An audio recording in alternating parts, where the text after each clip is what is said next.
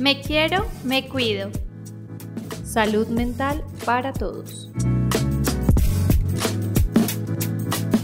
Hola a todos y todas los que sintonizan este espacio, les damos una calurosa bienvenida y esperamos que se encuentren súper bien.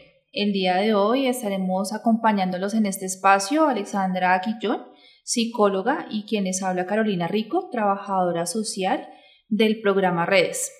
Además, eh, tendremos una invitada muy especial. Eh, sin más preámbulos, le doy el espacio a mi compañera Alexandra. Hola Alexa, ¿cómo estás? Hola, Caro, realmente muy feliz de estar aquí, de poder compartir este espacio con nuestros niños, niñas, adolescentes y por supuesto con sus familias. Y bueno, en este espacio de hoy vamos a hablar sobre el miedo y la ansiedad, pues por toda esta situación que nos ha generado el COVID-19. Y para empezar, Caro, quisiera hacerte una pregunta. ¿Has sentido temor a contagiarte de, pues, de este famoso coronavirus? Yo creo, o sea, Alexa, todos y pues yo comparto ese miedo con las familias. Realmente sí, al inicio ya llevamos un año con esta pandemia y realmente sí sentí miedo al principio, el tema de estar en casa, encerrados, no poder salir hacer esas actividades cotidianas es un poco, da un poco de temor, ¿no, Alexa? Eh, pero con el tiempo, pues ya como te decía inicialmente, ya llevamos un año con la pandemia, eh, con el tiempo ya, ya pasa ese miedo, eh, pero te confieso que al principio el miedo y aún todavía el miedo de contagiar a mis papás, a mis hijas, a mis personas cercanas, eh, eso realmente da mucho miedo, eso generó un temor intenso realmente. Sí, claro, estoy de acuerdo contigo, o sea, enfrentarnos a este virus, inicialmente pues todos estábamos súper asustados, cuidándonos mucho, pero como que a medida del tiempo nos hemos venido acostumbrando y aprendiendo a vivir eh, con ese virus y eso ha hecho que normalicemos eh, ciertas conductas, pero que también vayamos perdiendo el miedo. Y lo que tú dices es muy cierto. De pronto en nosotros los adultos o los que somos responsables de los hogares, no tenemos miedo de contagiarnos nosotros, sino más bien de contagiar a los nuestros. Entonces los abuelitos, los papás, los niños, pues los más vulnerables del hogar. Así es, Alex, de acuerdo contigo. Eh, sin embargo, me surge una duda, una pregunta, y pues, ¿qué tan normal es experimentar ese miedo? O en qué momento se convierte en una situación eh, que se requiera de un apoyo de un profesional o de una profesional. Sí, Caro, yo creo que esa es una pregunta que, que nos surge a nosotros aquí como, como docentes, como en contacto con nuestros niños y seguramente también a los papás, pero también a nosotros como profesionales para el interior de nuestro hogar. Pero primero lo que hay que tener en cuenta es que el miedo y la ansiedad son dos conceptos totalmente distintos. El miedo es una emoción, una emoción normal y por lo tanto no tiene una connotación negativa. Es decir, que el miedo no es malo. No es malo ni vergonzoso que nosotros sintamos miedo.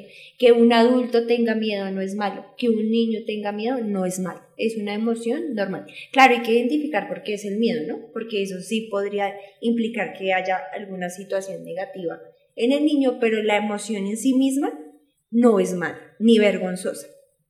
El miedo lo experimentamos todos desde los más pequeños hasta los abuelitos, y tenemos maneras diferentes de externalizarlo o manifestarlo en nuestro entorno y con los demás. Entonces puede ser que los niños cuando tengan miedo lloren, se escondan, griten, eh, haya enuresis, encompresis, y en los adultos entonces si tienen miedo cambia su patrón comportamental, ¿sí? Entonces puede ser que lloren también, que se escondan, digamos que cada uno debería reconocer cómo manifiesta su, su miedo, esa emoción, cómo la está externalizando. ¿sí? Es, es muy particular, o sea, no, el miedo no se manifiesta en todas las personas de la misma manera. Cada uno lo experimenta y lo externaliza en el ambiente de una manera diferente. ¿Por qué surge el miedo, Caro?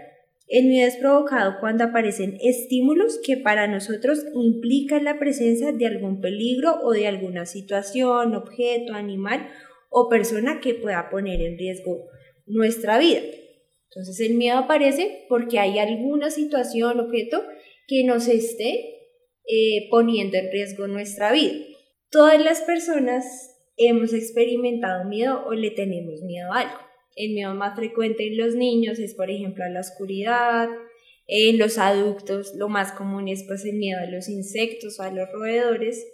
Y ese miedo, claro, resulta que tiene una función adaptativa. En el ser humano el miedo es protegernos, eh, cuidarnos y preservar nuestro bienestar.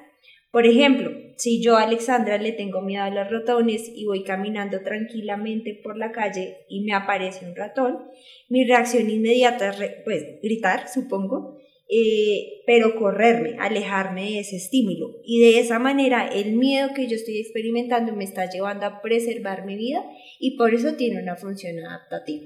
¿Listo? Em, yo personalmente, Caro, le tengo miedo a las aves. a las gallinas, a las palomas, o sea, incluso mi miedo es tan alto que yo no puedo ver una película donde hayan eh, animales, objetos reales de aves, no puedo. Me genera mucho miedo. ¿Tú le tienes miedo a algo, Caro? Uy, Alexa, sí. Eh, yo realmente le tengo muchísimo, muchísimo miedo al tema de que me roben pero que esa persona que me vaya a robar tenga algún elemento que atente contra mi vida o contra la vida de, la, de mi familia o quien esté conmigo en ese momento. Ese es mi mayor temor realmente. Y lo que tú dices, Alexa, es definitivamente cierto, pues todos hemos experimentado ese miedo. Entonces, muchísimas gracias por esa explicación tan concreta. Eh, ahora vamos a hablar un poco del tema de la ansiedad. ¿Qué es eso de la ansiedad y por qué ese término a veces lo confundimos con ciertas situaciones cotidianas, entonces sí te doy el paso para que nos des una explicación más amplia de qué es eso de la ansiedad. Listo, Caro. Sí, mira que a veces en nuestro contexto, en nuestro diario vivir, tendemos a decir que, ay, es que está ansioso, el niño está ansioso, ay, no, es que tengo mucha ansiedad, entonces por eso me estoy comiendo las uñas o estoy comiendo mucho. Y no, debemos partir de la idea de que la ansiedad es un nivel más avanzado del miedo. O sea, ese miedo que yo tengo toma más fuerza y se vuelve más intenso. Tan intenso que la persona ya no lo puede controlar y llega incluso a generar desajustes en la vida de las personas. Em, o sea, por ejemplo, Carolina le tiene miedo a que la roben, ¿cierto? Entonces Carolina, desde que se levanta por la mañana, dice me van a robar, me van a robar, no puedo ir a trabajar porque me van a robar y le van a hacer algo a mis hijas o a mí. Entonces ahí viene, aparece el primer tipo de desajuste, que es el desajuste cognitivo. Todos los pensamientos o ideas que tenemos frente a ese miedo, en tu caso, al que te roba. ¿Listo? Eh, y también viene un desajuste a nivel comportamental, que implica cambios en nuestro comportamiento que a, su vez afectan nuestros contextos de funcionamiento como el trabajo o el estudio. Entonces resulta que el miedo de Carolina se volvió tan intenso, el miedo de que la roben, que ella dice, tengo que salir de mi trabajo a las 2 de la tarde porque a las 5 de la tarde ya hay muchos ladrones en la calle y me pueden robar. O si recojo a mi niña más tarde, me pueden robar y nos pueden hacer algo. Entonces mira que no está solo el pensamiento, sino que tú ya empezaste a cambiar tu patrón comportamental. Entonces, claro, ¿cuál jefe va a aceptar que tú trabajes hasta las 3 de la tarde, 2 de la tarde? No, no, ¿cierto? Entonces, eso va a implicar también una serie de dificultades en tu entorno. Lo mismo con los chicos, entonces, los chicos tienen algún miedo en el colegio, evitan ir, pues claro, eso está generando un desajuste a nivel académico. ¿Sí? Incluso su, socialización se ve cortada. Eh, otro tipo, bueno, el miedo y la ansiedad van acompañadas, es un factor común entre los dos y es que ambos van acompañados de reacciones fisiológicas. Entonces, cuando yo tengo miedo sudo, eh, hay vasodilatación facial, o sea, me pongo rojita, me sudan las manos, tengo taquicardia, algunos sienten náuseas y esto puede presentarse en los dos, ¿listo? Tanto en el miedo como en la ansiedad. Pero en la ansiedad su nivel es más elevado y va acompañado de esas distorsiones cognitivas o de esos pensamientos y del cambio comportamental. ¿Listo? Eh, pero para este tema, para que este tema nos quede un poquito más claro, quiero darle la bienvenida a una súper invitada que es especialista en el tema. Bueno, así es, Alexa. Eh, hoy nos acompaña la invitada que les mencionaba inicialmente. Ella se llama Catherine Martín, es psicóloga egresada de la Universidad Católica de Colombia, es especialista en evaluación clínica y tratamiento de trastornos emocionales y afectivos de la Universidad Corran Lawrence, con perfil académico y laboral en el área clínica. Tiene bastante experiencia en atención en salud mental hospitalaria, manejo de pacientes con conducta adictiva y rehabilitación infantil. Eh, con conocimientos en diversos trastornos mentales y la realización de psicoterapias a nivel individual, familiar y grupal. Entonces le damos la bienvenida. Katherine, muchas gracias por disponer del tiempo y para acompañarnos el día de hoy en este espacio con nuestros niños, niñas, adolescentes y sus familias. Es verdad, Catherine, te agradecemos mucho. Sabemos que respondes a otros compromisos y hoy pues dispusiste de tu tiempo para acompañarnos y resolver las dudas de nuestros beneficiarios y, de sus familias. Hola, muy buenas tardes, doctora Alexandra, doctora Carolina. Muchas gracias por esta gran invitación en este espacio interactivo como ustedes lo acaban de comentar, soy psicóloga egresada de la Universidad Católica de Colombia, especialista en evaluación clínica y tratamiento de trastornos emocionales y afectivos de la Universidad Conrad Lorenz. He tenido la fortuna de tener un, perfil académico y laboral en el área clínica, en hospitales, en salud mental, con manejo de conductas adictivas y actualmente con rehabilitación infantil. Bueno, Catherine, empecemos entonces como bien sabemos, toda esta situación de pandemia, virus y todo el tema de COVID-19 ha traído muchísimos cambios y pues obviamente cambios importantes en la vida de todos nosotros. Eh, y también pues han dejado también consecuencias graves a su vez. La primera pregunta que te tenemos, Caterina, en este momento es la siguiente. ¿Cómo ha impactado este virus en la salud mental de nuestros niños, niñas y adolescentes?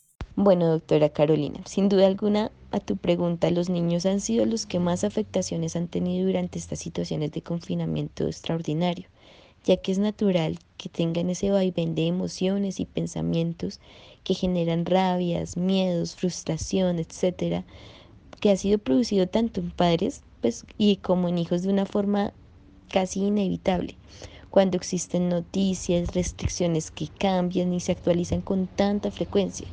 Sabemos que esto fue un cambio repentino en los hábitos, afectando pues dinámicas en la vida académica y social, puesto que al parecer este miedo a un virus invisible conlleva un distanciamiento social, que podríamos decir lo más grande de toda esta situación, que va afectando la salud mental de nuestros niños. Específicamente, según algunas investigaciones, especialmente ha aumentado la angustia psicológica que posteriormente se ha transformado en depresión y ansiedad, las cuales en los niños suelen manifestarse por medio de pesadillas, afectaciones en el sueño, el miedo a salir a la calle o a que sus papás no vuelvan del trabajo, irritabilidad, hipersensibilidad emocional, apatía, entre otras, como dificultades para concentrarse, incluso un leve retraso en el desarrollo cognitivo de los niños, que afectan en la estimulación del áreas del lenguaje, motor, sensorial y relacional a largo plazo, por no tener ese contacto social con otros niños, por no tener el contacto en,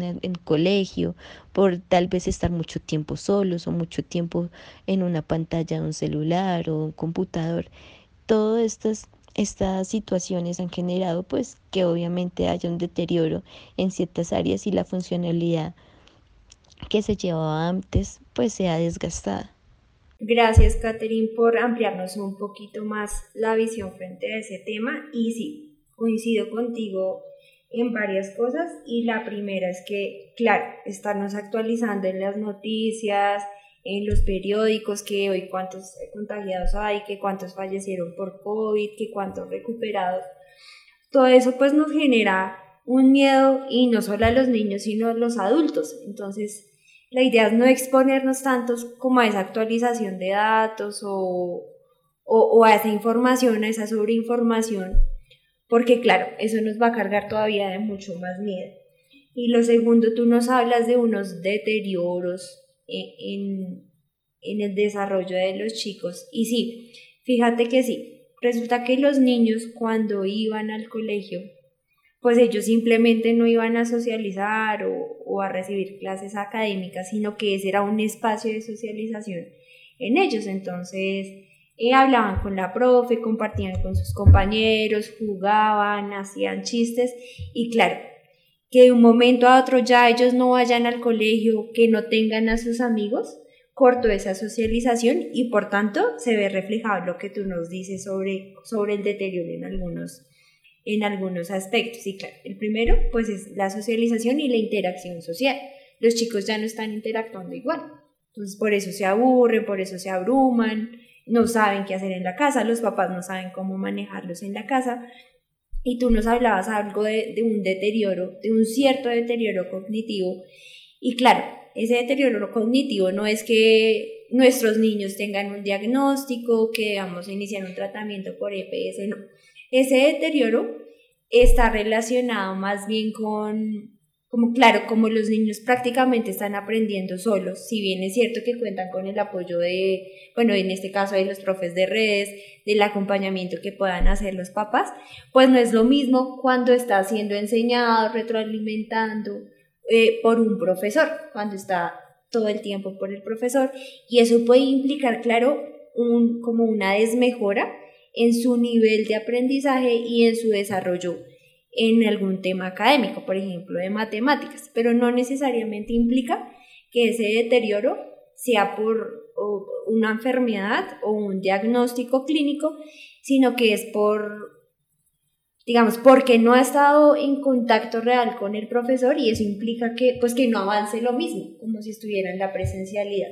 Eh, gracias, Catherine, por esa respuesta. Y para amenizar un poquito este espacio de aprendizaje para todos, los queremos dejar con una canción, se llama Ya pasará, de Carlos Rivera.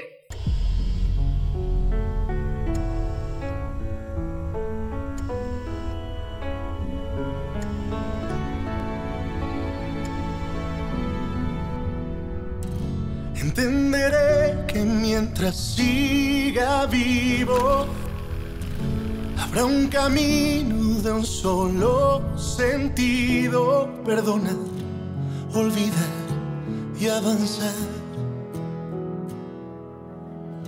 Siempre he pensado que nada está escrito y que el destino lo hemos construido sin dudar Sé que puedo aguantar, sé que puedo volver a empezar.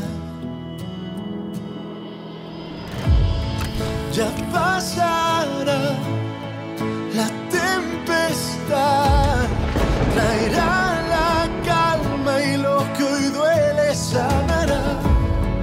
Ya lo verás que este final será el principio y lo mejor podrá pasar. Volveremos a empezar. Y volveremos. Dicen que si la noche es más oscura es porque pronto habrá una nueva luna. Sin duda, sé que puedo aguantar, sé que puedo volver a empezar.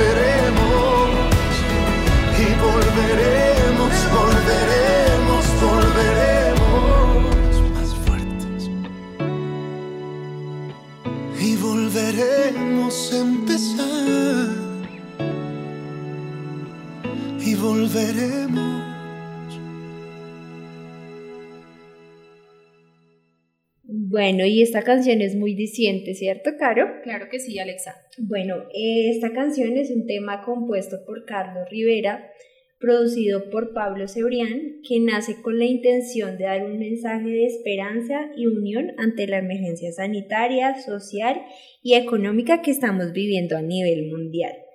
La canción cuenta con un video y ya se encuentra en las plataformas digitales. Habla de la resiliencia como capacidad para superar cualquier problema y comenzar de nuevo más fuertes. Y esa es una pequeña invitación por ahora. Excelente, Alexa. Muchísimas gracias. Y bueno, Caterina, aprovechando que nos acompañas en este espacio, tenemos otra pregunta para ti. ¿Cómo se relaciona el miedo y la ansiedad con la presencia del COVID-19? O más bien, ¿cómo se manifiesta el miedo por el COVID y cómo se desarrolla la ansiedad por el COVID? Porque bien sabemos que pues ya son dos conceptos distintos. Queremos saber cómo se manifiesta el miedo por el COVID y cómo es una ansiedad desarrollada a causa del COVID. Bueno, como lo comentaba la doctora Alexandra, el miedo es una respuesta totalmente normal de nuestro cuerpo ante situaciones nuevas que ponen en riesgo nuestra vida, ya que dentro de las emociones el miedo tiene esa función, protegernos, resguardarnos, hacer que busquemos apoyo de los demás, porque no sabemos cómo vamos a responder ante esa situación. Entonces, pues ante esto, el miedo es como un proceso de evolución para que podamos continuar nuestra vida. Entonces, este miedo, ¿cómo podría transformarse en ansiedad? Resaltando en este momento la ansiedad por el COVID, pues es algo ya totalmente distinto, eh, puesto que el miedo es como una perturbación que se manifiesta ante un estímulo, como ya lo comenté, nuevo, algo del momento. En cambio, la ansiedad se relaciona con la anticipación de peligros, como decir esos pensamientos a futuro indefinibles. En este caso podríamos poner como ejemplo en el COVID, en los niños, qué va a pasar en el colegio, qué va a pasar con mis amigos, podría llegar a morir, qué van a pasar si me contagio, dónde van a estar mis papás, mis papás siempre van a estar en casa. Entonces, ese es el miedo a qué va a pasar, al futuro. Entonces, es ahí cuando la ansiedad podría llegar a superar el miedo normal. ¿Por qué? Porque ya van a existir otro tipo de parámetros de intensidad, de frecuencia, de duración de esos pensamientos y se empieza a relacionar con otras situaciones patológicas en los niños a nivel emocional y funcional que no permiten que mantenga un desarrollo dentro de la normalidad entonces es ahí cuando pues obviamente eh, ya la ansiedad empieza a generar eh, otras cosas en los niños y empieza a desarrollarse de manera diferente. Muchísimas gracias, Catherine, por tu respuesta. Eh, bueno, sumando a lo que nos dice nuestra invitada, pues realmente lo que es el miedo y la ansiedad, pues son dos temas totalmente diferentes que normalmente pues nosotros eh, en la vida cotidiana pues los relacionamos y lo, lo adaptamos a muchas situaciones también. Pero es muy oportuno eh, pues obviamente la intervención tanto de Alexandra como de Catherine para que nos aclaren un poquito más el, tema. Eh, obviamente pues como decía Catherine y lo ha dicho en repetidas ocasiones Alexandra, pues el miedo es una, la perturbación y, este sea por medio de un estímulo. ¿correcto? Y pues la ansiedad son los pensamientos, como decía Caterina, son los pensamientos a futuro y en el tema del COVID-19, pues esa ansiedad es, viene acompañado de pensamientos tales como el retorno a clases, eh, cómo hacer ese retorno, eh, también si en algún momento esos pensamientos van más allá, ¿no?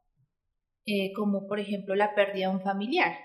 En el caso de si yo me contagio y contagio a mis familiares, cabe la posibilidad de que esa ansiedad surja con el tema de la pérdida de un familiar cercano y eso es pues lo que obviamente nosotros como personas adultas responsables eh, debemos también tener presente, como tener todas esas eh, tips de seguridad, de autocuidado para nosotros y para nuestras familias y personas cercanas, ¿no? Porque no solamente es nuestra familia, sino en algún momento nuestros compañeros de trabajo. Sí, claro. Y ahí también, aprovechando lo que tú dices, quiero aclarar algo y es que por nosotros ser los adultos, los responsables, los cuidadores, no implica que nos sintamos miedo que no estemos asustados también por este virus, sino que, bueno, aprovechemos las herramientas que tenemos con las psicólogas de redes, con la trabajadora social. Eh, ¿Para qué? Para que me diga, bueno, ¿cómo puedo manejar eso? O sea, si yo estoy asustada, ¿cómo hago para no asustar más a mi hijo? Listo, Caro. Entonces ahora sí te dejo para que eh, le, hagas, le realices la otra pregunta a nuestra invitada. Bueno, y para eh, no dejar a un lado también la participación, obviamente, porque eso es un espacio para nuestra comunidad. Pues tenemos una pregunta de una niña del Centro Redes Caracolí eh, con respecto al tema que estamos tratando el día de hoy. Entonces le vamos a dar la, la bienvenida a Karen. Entonces, Karen, te dejamos con la pregunta que le vas a realizar a nuestra invitada. Mi nombre es Karen Elizalde del Centro Redes Caracolí. Mi pregunta es, ¿cómo saber hasta qué punto es normal sentir miedo o contagiarse por el COVID? Como ya lo he comentado anteriormente, podríamos decir que es normal sentir miedo hasta cierto punto. Hasta cierto punto, ¿en qué sentido? En que sabemos que existe una amenaza que puede poner en riesgo nuestra vida, pero que podemos hacer algo para protegernos en ese momento que en este caso con el COVID es el lavado constante de manos, el distanciamiento social, el restringirnos de ciertos eventos sociales e incluso podemos hacer eso para proteger a nuestros seres queridos. Entonces, hasta ese punto es normal sentir miedo porque debemos estar realizando ciertas acciones nuevas, porque sabemos que tenemos que cuidarnos, pero entonces cuando ese miedo deja de ser un miedo normal, se transforma en ansiedad. Cuando esa ansiedad ya no permite que realicemos esas actividades y empecemos a tener como una preocupación excesiva por lo que va a suceder. Como ya lo comenté, la ansiedad es tiende a ser más hacia el futuro. Entonces es una preocupación excesiva y poco controlable que ya no lleva solamente unos días, sino que puede llevar incluso ya algunos meses, que nos genera fatiga, que nos genera dificultades para concentrarnos en nuestras actividades diarias. Eh, que nos vuelve irritables, que no permitimos que los demás hablen o comenten de la situación, que a nivel físico nos genera una tensión muscular, dolor de cuerpo, de cabeza, eh, de espalda, que nos ha generado cambios o falta de sueño, que ya no podemos conciliar el sueño de la misma manera, que tal vez dormimos muy poco tiempo, que nos despertamos mucho tiempo, en los niños puede tener pesadillas. Entonces ahí es cuando debemos prestarle atención a todos esos síntomas de qué está pasando. Cuando realmente estoy constantemente pensando, pensando en esa situación que puede llegar a pasar, que claramente podría llegar a ser real, pero que no, no sabemos a ciencia cierta si eso va a ser así o no. Entonces es ahí cuando debemos prestar atención a esos síntomas y hacer lo posible pues para que no se genere una ansiedad realmente que pueda llegar a afectar todas nuestras áreas de, de ajuste como sería en los niños escolar, familiar, social, con los amiguitos. Entonces es ahí cuando debemos prestar atención. Bueno, gracias a Karen por ser esa cuota participativa de nuestros niños, niñas y adolescentes de la Fundación en su programa Redes. Y gracias, Catherine, también porque a través de esa respuesta nos ayudaste a clarificar más ese concepto de ansiedad. También nos diste como alguna sintomatología o características que si los papás eh, que hacen parte de nuestra fundación o si los niños han identificado alguno de estos síntomas o características, manifestaciones, no duden en consultarnos. O sea, ustedes saben que cuentan con el apoyo de psicología, de trabajo social. Eh, no tengan miedo tampoco a contactarnos a nosotras, que finalmente para eso estamos, para apoyarlos eh, en estas situaciones. Entonces, esa es la, la invitación, a que nos contacten si, si llegaron a identificar alguna situación que requieran de nuestro apoyo. Si bien es cierto que no vamos a, a sustituir un tratamiento clínico si es que lo llegaran a, a requerir, si cuentan con nuestro apoyo para el manejo y también el apoyo pues, eh, de la EPS si es que lo llegan a requerir. Y es eso, Alexa, es que cuentan con el apoyo del equipo psicosocial y del equipo académico del programa Redes, eh, que si bien es cierto, eh, estamos en algún momento desde la distancia, pero siempre vamos a estar ahí con ustedes. es una invitación al autocuidado, ¿no? A que todo esto y de que mejore y que cambien algunas cosas depende estrictamente de nosotros y pues de esos adultos responsables de lo que hemos venido hablando en el programa, de que esos adultos responsables también estén al pendiente de esas dinámicas y de esos eh, tips de seguridad, que los chicos también estén al tanto de usar su tapabocas, de su correcto lavado de manos y demás. Entonces, por favor, no duden en, que está, está el equipo completo para ustedes, a disposición de ustedes eh, y como dice Alexandra, eh, cualquier síntoma que ustedes tengan, que ustedes presenten, pues obviamente no duden en consultarlo con su médico, de decirnos a nosotros también en cualquier momento, eh, no solamente es el tema de salud, sino retomamos el tema de ese miedo eh, y esa ansiedad, ¿qué va a pasar con esos síntomas, no? Sí, claro. Ahí tú mencionas dos cosas, claro, sí, son los síntomas físicos, sí, que pueden implicar que tenga COVID-19, pero también síntomas a nivel de salud mental. Es si yo veo, con, con la respuesta que nos dio Catherine, si yo identifico que yo como papá, que yo como cuidador o como niño, niña, adolescente presento sintomatología mental, eh, pues eh, recurran al, apoyo psicosocial que tienen en cada uno de sus centros. Eh, gracias, Caro, también por tu aporte. Y quiero darle también paso a una mamá del Centro Redes Caracolí que también tiene una pregunta para ti, Caterina. Ella es la señora Nidia Yaguara. Mi nombre es Nidia Yaguara del Centro Redes Caracolí. Mi pregunta es, como padres de familia, ¿qué estrategia podemos implementar con nuestros hijos para sobrellevar de una manera más fácil el miedo por el COVID? Pregunta es bastante importante para muchos papás y para todo tipo de cuidador, diría yo, pues porque inicialmente transmitir el sentido del confinamiento fue como de las primeras acciones que los adultos tuvieron que emprender con los niños.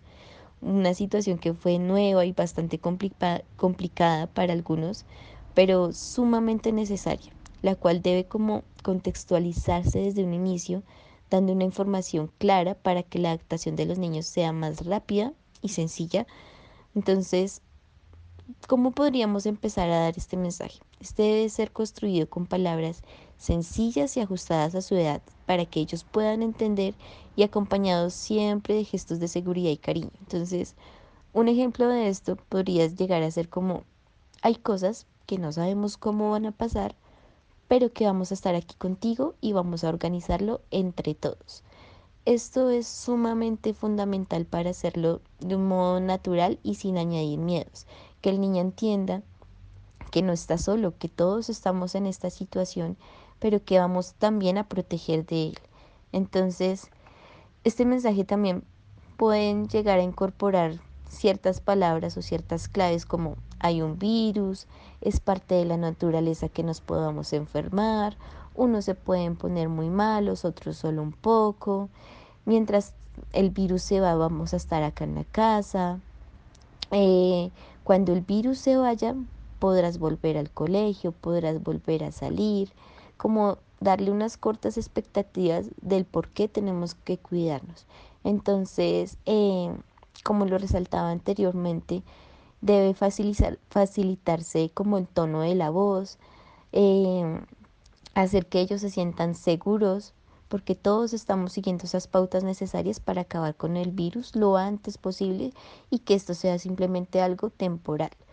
Entonces, eh, si los niños pues, tal vez son muy pequeños o, consideran que es un poco, eh, les cuesta o sea dificultoso para ellos entenderlo, podría llegar a ilustrarse por medio de un cuento una historia. Entonces, eh, siempre teniendo en cuenta como el concepto del contagio, por decirlo así.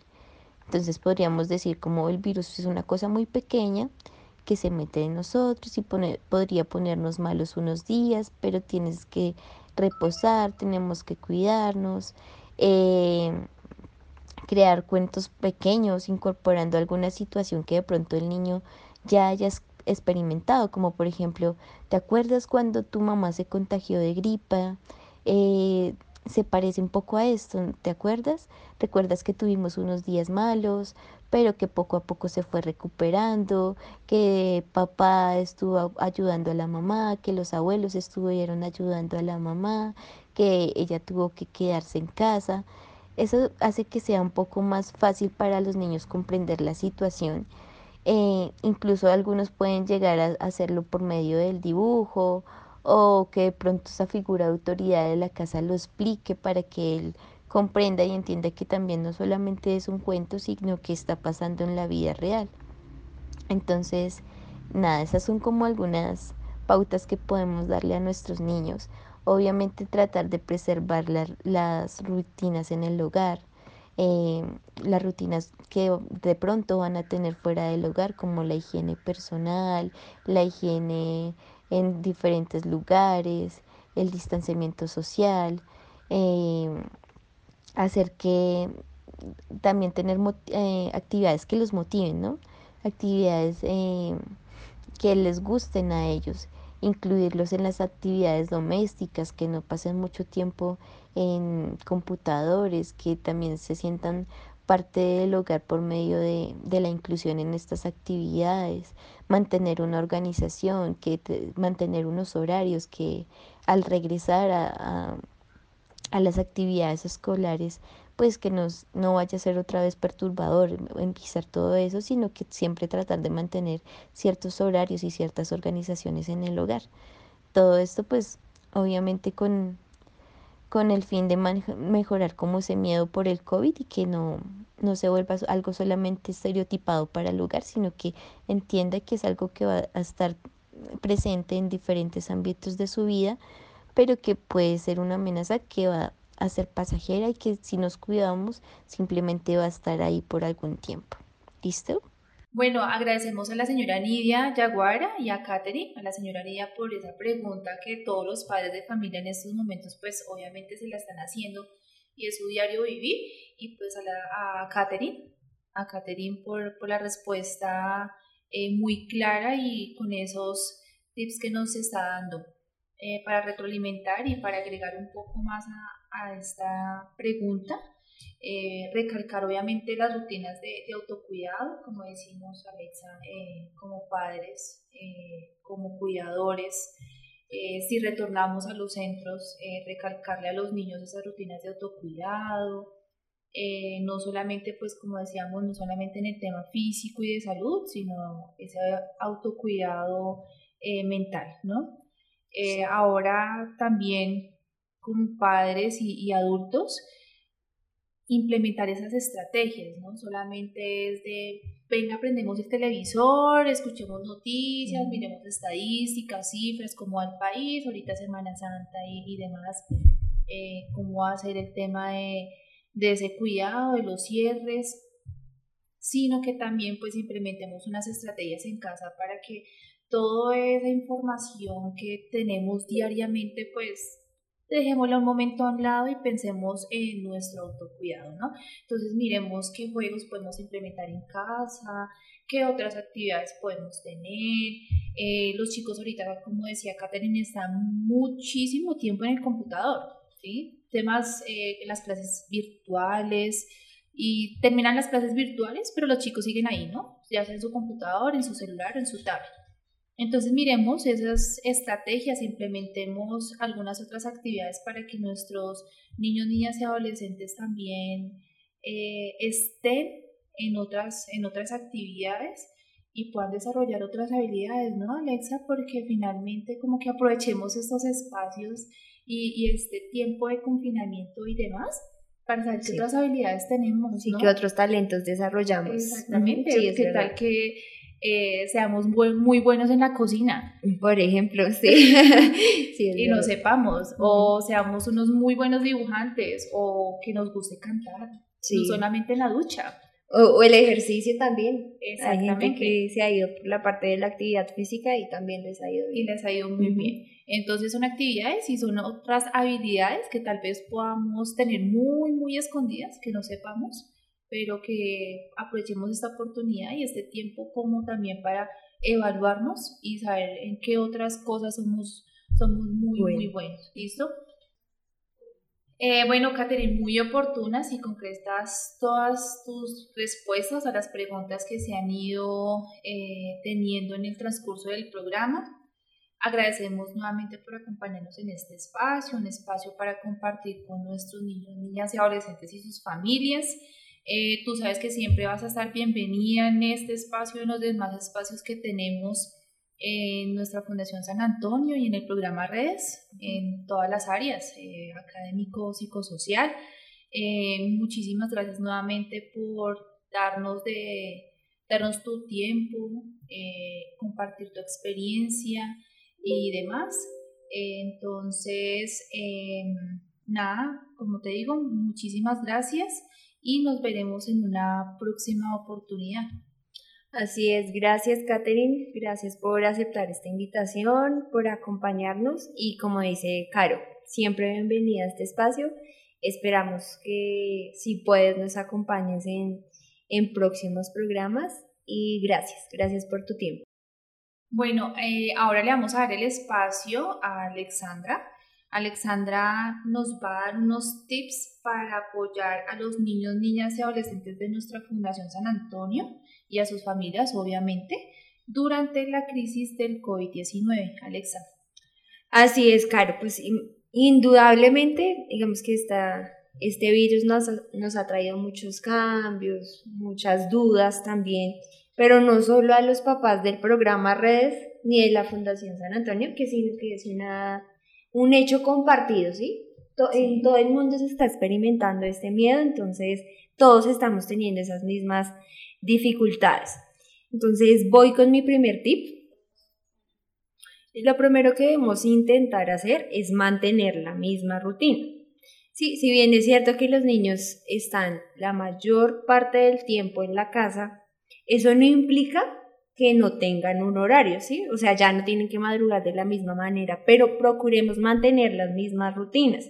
Entonces, que se levanten, que se duchen, que tiendan la cama, que se cepillen, que desayunen y luego sí que tomen las clases.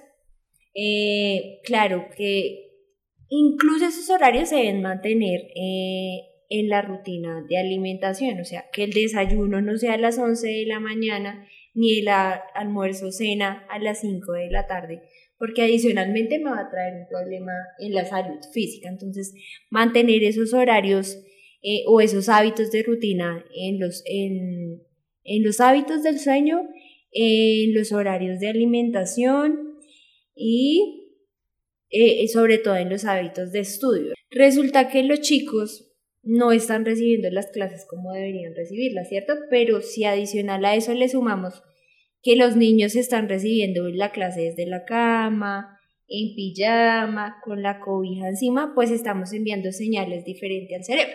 Nuestro cerebro funciona con asociaciones, perdón. Resulta que la pijama, nuestro cerebro, porque desde pequeño nos han enseñado, la pijama es la ropa para descansar, para dormir. Si yo, le, si yo permito que mi hijo reciba las clases en pijama, su cerebro ya tiene la asociación de que esa ropa es de descansar. Entonces el niño va a tener pereza, le va a dar sueño y no va a rendir de la misma manera, porque su cerebro está, está recordando esa asociación que hizo antes. Lo mismo pasa con la cama. Si los niños reciben las clases desde la cama, pues nuestro cerebro sabe que la cama es un lugar para descansar, para dormir. Entonces, ¿qué va a pasar? Lo mismo. Le va a dar sueño, le va a dar pereza, eh, va a disminuir los niveles atencionales. Eso por un lado. Lo segundo, resulta que si yo permito que mi hijo todo el día esté en pijama, pues en la noche, como ya estuvo haciendo pereza todo el día, pues no va a tener sueño. Su cerebro le va a decir, no, ya la, pijama ya es, me sirve de día y de noche, entonces en la noche no va a tener sueño. Lo mismo, entonces cuando ya sea hora de dormir, 8 o 9 de la noche, y el niño se vaya a su cama a descansar, pues ya no va a tener sueño. ¿Por qué? Porque durante el día su cerebro asoció que es un lugar de trabajo. Entonces no está rindiendo, se disminuyen eh, los niveles atencionales, el rendimiento académico, pero además estoy afectando los hábitos y rutinas de los chicos. Entonces es importante intentar mantener esas rutinas eh, a la hora de levantarse, en la hora de la alimentación, que ellos tengan un horario estipulado para hacer tareas, que las tareas no le empiecen a hacer a las 10, 11 de la noche, porque al otro día pues obviamente no se va, no va a madrugar. Y lo que tú dices, Alexa, es muy cierto, pero también es la invitación a nosotros, ¿no? Eh, porque si nosotros también estamos en pijama todo el día, eh, si nuestro lugar de trabajo no es el adecuado, los que trabajamos en casa también, entonces, eh, ¿cuál es el ejemplo que nosotros le estamos dando a nuestros niños si nosotros no lo estamos haciendo como la persona que está guiando a ese niño, niño, adolescente, ¿no, Alexa? O sea, también tenemos que empezar por nosotros de cambiar como esas rutinas y decir, bueno, voy a trabajar, me voy a bañar, me voy a alistar y este va a ser mi puesto de trabajo. Claro. Sí, claro, eso es muy importante también hablar del lugar de, de estudio del niño. Entonces, pues hay que verificar que sea un espacio iluminado, que tenga todos los materiales que necesita y no que esté en clase y que, ay, me faltó el lápiz, ay, me faltó el borrador, porque no va a rendir lo mismo. Entonces, lo que tú dices, eh, formar desde el ejemplo.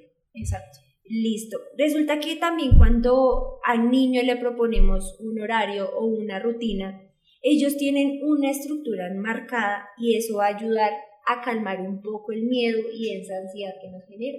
Si mi niño sabe que a las 2 de la tarde, si es que tiene ya funciones asignadas en casa, debe estar la losa lavada, pues él sabe que a las 2 lava la losa, que a las 3 eh, lava, no sé, sus medias, que a las 5 termina con las tareas, que a las 6 puede ver televisión, pues él ya tiene una estructura eh, de horarios enmarcada y eso va a disminuir un poco el miedo y la ansiedad de lo que va a venir. ¿Qué va a pasar? ¿Qué va a pasar ahora? Ya hice esto, entonces después hago esto. Si no tuvieras como esos horarios, pues va a generar mucha más ansiedad en los niños. Nuestro segundo tip es ser creativo con nuevas actividades y ejercicios. Sí, sabemos que estamos, bueno, mucho tiempo en casa, que los niños se aburren mucho porque viene el mismo tema de la socialización, que no tienen con quién compartir. Sí, claro, están los hermanos, pero el hermano mayor y el hermano bebé. Entonces, la interacción no va a ser la misma. La interacción ideal es con pares, con niños de su misma edad.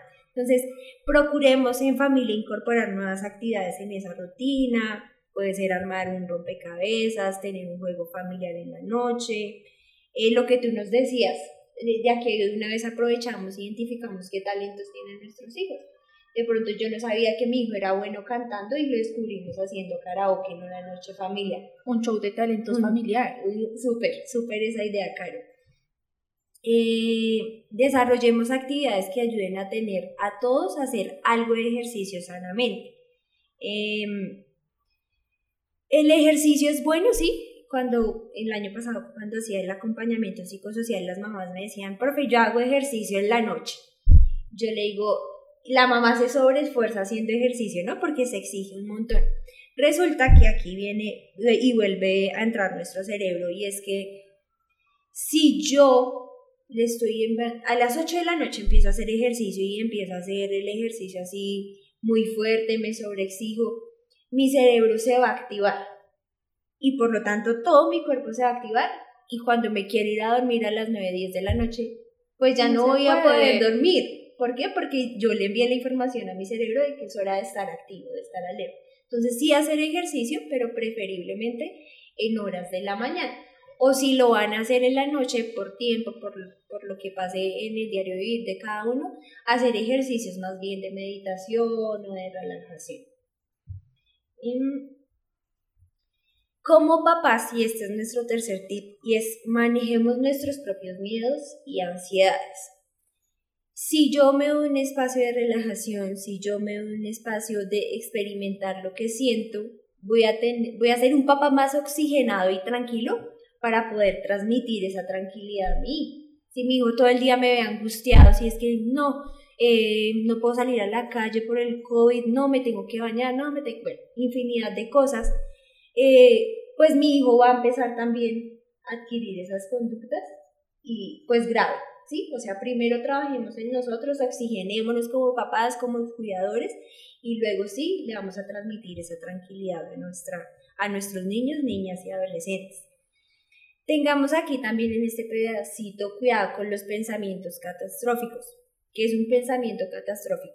Pues siempre pensar lo peor, ¿sí? Entonces, es la señora que estaba conmigo en la tienda, empezó a toser, a estornudar, ya tiene COVID, nos vamos a morir todos, pues no. O sea, si bien es cierto que debemos estar eh, cuidadosos, no bajar la guardia, pues tampoco exagero, ¿sí? Tampoco me paso al otro extremo porque pues la señora pudo estornudar porque le dio rinitis, ¿sí? O tenía algo que le picó y la hizo estornudar. Y eso pasa mucho en, el transporte público, ¿no te has dado sí, cuenta, Alexa? Eh, que uno eh, definitivamente sí estornuda o uno se aguanta el hecho de toser por X sí, sí, motivo te pones rojo porque no toso porque qué va a decir el que me está acompañando en el puesto los no y si estornudas todos te voltean a mirar y se corren. Exactamente. Listo y el siguiente tip, nuestro cuarto tip, es limitar el consumo de noticias, ¿sí? Entonces, lo que yo les decía, cuántos contagiados, cuántos recuperados, cuántos muertos, eh, veo, lo veo en las noticias, lo escucho en la radio, miro Facebook, miro Instagram, mi mamá me dijo que la vecina de la cuadra falleció, bueno, entonces tener cuidado, tener cuidado con esa sobreinformación porque uno ve noticias y uno no quiere salir de la casa porque uno le venden tanto esa idea que, que lo asusta. Entonces tener cuidado con esa sobreinformación, pero también con los medios que consulto. ¿Será que esa cadena de WhatsApp es verdad? No, ¿cierto? Entonces tener mucho cuidado con, esa, eh, con ese consumo de información y de noticias. Y mm, otro tip, nuestro quinto tip, es mantener un contacto virtual con, con nuestras familias más allegadas. Entonces, con la mamá, con la abuelita, con los que sean más cercanos y valiosos para nosotros, para mantener esos lazos familiares, pero también como mi hijo cortó su, su, socialización, ya no tiene amigos, no puede salir al parque, pues si yo puedo, si cuento con los recursos, si puedo tener internet en mi celular, le permito que él se conecte eh, virtualmente con sus amigos, obviamente bajo supervisión, con cuidado, pero le permito esa socialización, aunque sea de manera virtual. Pero bueno, eh, agregando un poco a ese tip también es como hasta qué punto es bueno. Eh, hay una frase muy famosa últimamente y es que la tecnología nos acerca a los que están lejos, pero nos aleja a los que están cerca. Sí, ¿sí? Desafortunadamente, eh, nuestro celular, el computador, los medios tecnológicos es nuestro medio de trabajo y normalmente estamos ocho horas eh, frente a un computador o con nuestro celular al lado. Pero es como también aprovecho el tiempo con mi familia, con los que viven conmigo en mi espacio. ¿sí? No estar siempre en nuestro celular, sino también darles como ese tiempo de calidad a ellos y no dejarlos como relegados de, de nuestro vivir y de nuestra cotidianidad. Eh, sí, Caro, gracias por esa aclaración. Nuestro último tip es mantener a nuestros niños, niñas y adolescentes informados, sí, pero de manera simple. Hablar con nuestros niños, niñas y adolescentes de una manera clara y razonable sobre lo que está sucediendo es la mejor manera de ayudarlos a comprender. Como bueno, ahorita estamos planeando la alternancia, vamos a volver a los colegios, eh, pero vamos a volver de una nueva manera, con el tapabocas, con el distanciamiento, evitando eh, mucho el contacto, hablarlos, pero algo muy sencillo. Si hay que hablarles, si hay que informarlos, pero no alarmándolos ni teniendo pensamientos catastróficos, sino más bien transmitiéndoles tranquilidad, ¿sí? Y anticiparlos, anticiparlos a todo lo que viene. Y era lo que nos hablaba también Catherine, ¿no? de, de tener un lenguaje muy claro, ¿sí? Nada de, de, ese lenguaje eh, Con muy técnico y no, realmente lo que nuestros niños, niñas y adolescentes necesitan en estos momentos es una información clara, que le hablemos al, con el mismo lenguaje con el que ellos hablan y pues sí, lo que tú dices, evitar como esa, ese consumo de información que a veces lo que uno lo que hace es como eh, tener otros pensamientos, ¿sí? Entonces, eh, esa es la invitación.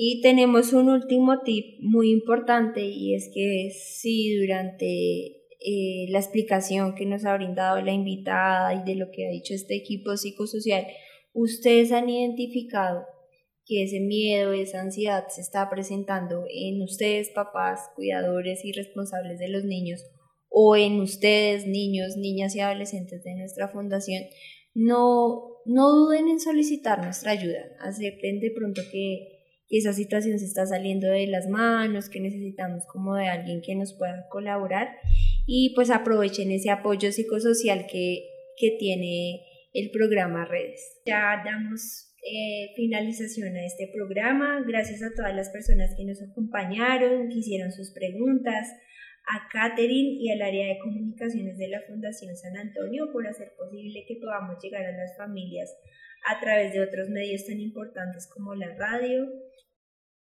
Nos escuchamos el próximo programa para hablar de un tema muy importante para nuestras familias y es el retorno de los niños, niñas y adolescentes a la educación presencial.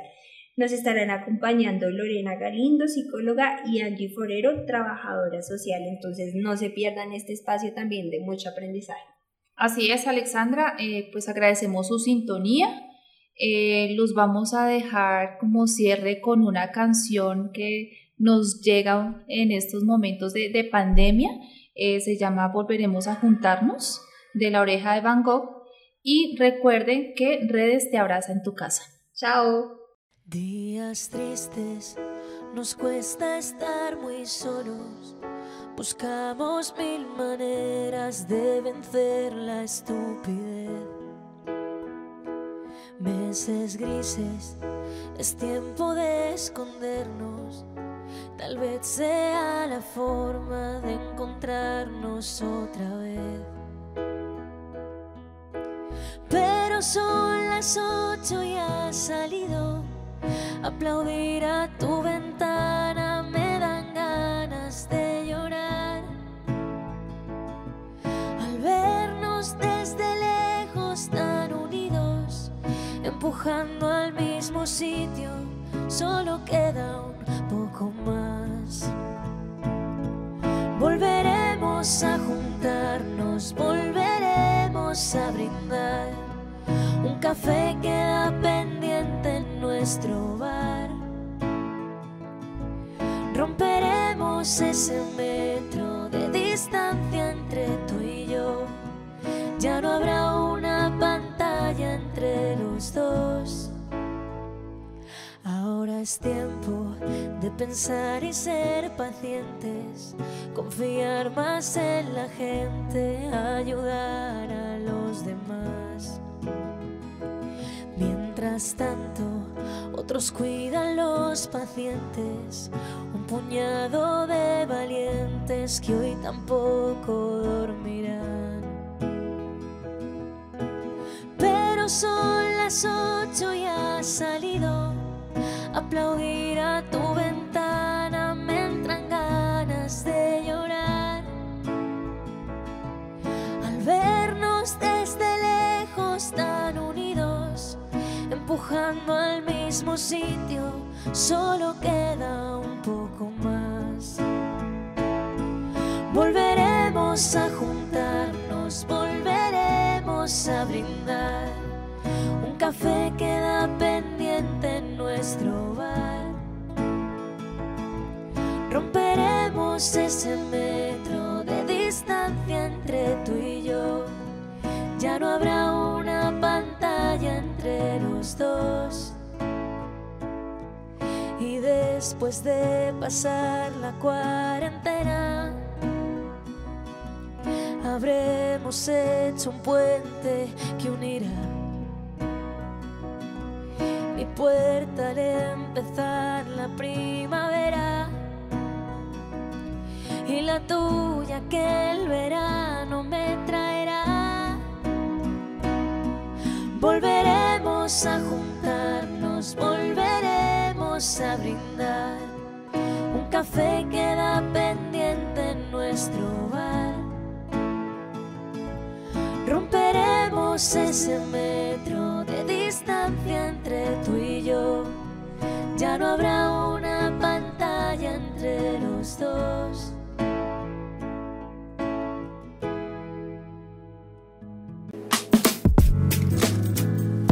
Me quiero, me cuido. Salud mental para todos.